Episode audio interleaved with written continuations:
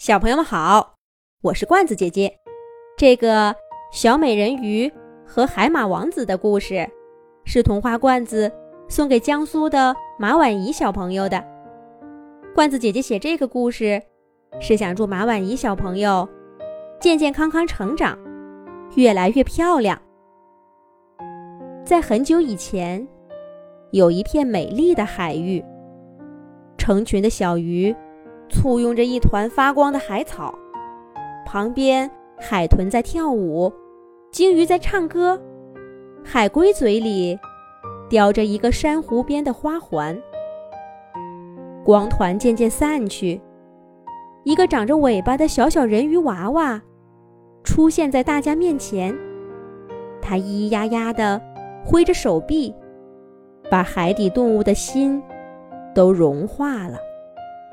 海龟给它戴上花环，海豚背着它，在海中穿梭。鲸鱼警告着一切危险的动物，都不能靠近它。小螃蟹、小虾和小鱼，给它带来各种各样的好吃的。这个小小的人鱼娃娃，虽然不知道自己从哪里来，但是就这样，一天一天的。在海洋动物们的关心下，开开心心的长大了。它终于变成了一条拥有鱼尾巴和长头发的美丽人鱼公主。人鱼公主并不孤单，除了这些陪她长大的小动物们，在离她不远的海域，还有一位下半身长着海马尾巴。上半身是人的海马王子，经常来找他玩儿。无论是在深邃漆黑的海沟探险，还是在靠近海面的地方嬉戏，那都是人鱼公主和海马王子乐此不疲的游戏。而这片海底的小动物们，也都认为人鱼公主和海马王子应该永远在一起。总有一天，小动物们会为他们两个举办盛大的海底婚礼。然而，这一切都被一条忽然出现在海面上的船给打断了。有一天，海面上来了一条船，从船上跳下来一群人，他们簇拥着一位人类王子。潜入这片海底。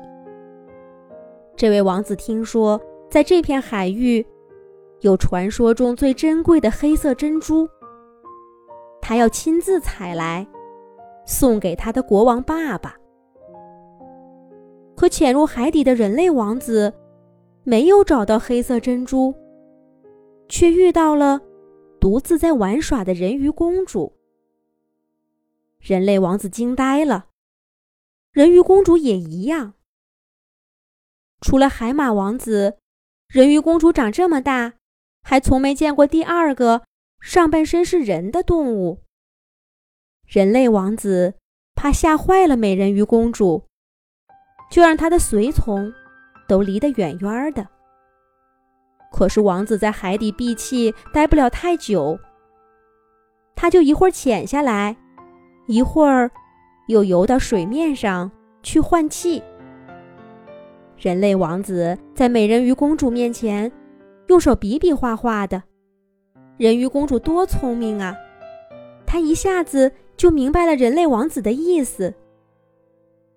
人鱼公主俯身游到海底，从她住的地方拿出了一颗黑色珍珠，送给了人类王子。人类王子不舍得跟人鱼公主道了别。用手比划着说：“他还会回来的。”然后，他就浮到海面上，被随从簇拥着坐船走了。对于人鱼公主来说，这是生活中太奇特的体验。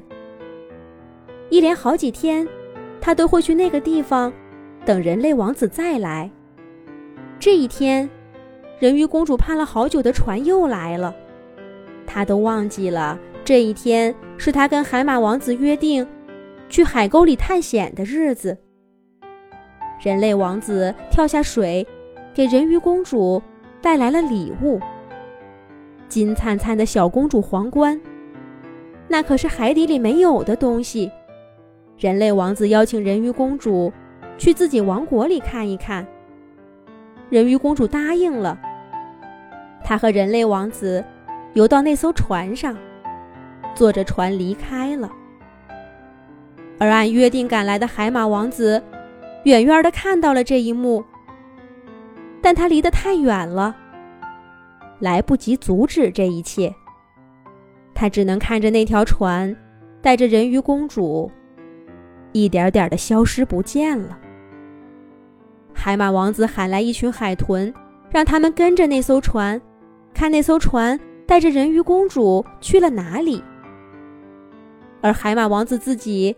则游向深深的海沟，去寻找守护这片海域、法术最强大的大鲸鱼。过了两天，那群海豚回来，告诉海马王子和大鲸鱼，人鱼公主被那艘船带到一个岸边的大城堡里。焦急的海马王子立刻带着大鲸鱼和海洋动物们出发。有了大鲸鱼的法力。他们只用了半天的时间，就到了人鱼公主登陆的岸边。原本晴朗的海边儿，忽然乌云密布，平缓的海水变成了滔天的巨浪，而巨浪顶端是大鲸鱼驮着海马王子。海马王子远远的看到，人鱼公主居然被关在城堡里一个塔楼顶的木桶里。周围还有士兵看押。大鲸鱼也愤怒了，它驱动巨大的海浪淹没了城堡，救出了人鱼公主。从小一直快乐长大的人鱼公主，这一次被吓坏了。在返回大海的一路上，他抱着大鲸鱼背上的海马王子一直哭，说什么也不放手。原来啊。人鱼公主一上船，就被人类王子的随从们给抓起来了。人类王子也从那个送他礼物、看起来很善良的人，变成了一个黑着脸的坏人。人类王子要把人鱼公主当做怪物，送给自己要过生日的国王爸爸。手里拿着送给人鱼公主金灿灿小皇冠的人类王子，笑着说。小美人鱼，可比黑珍珠要稀少得多，哈哈哈！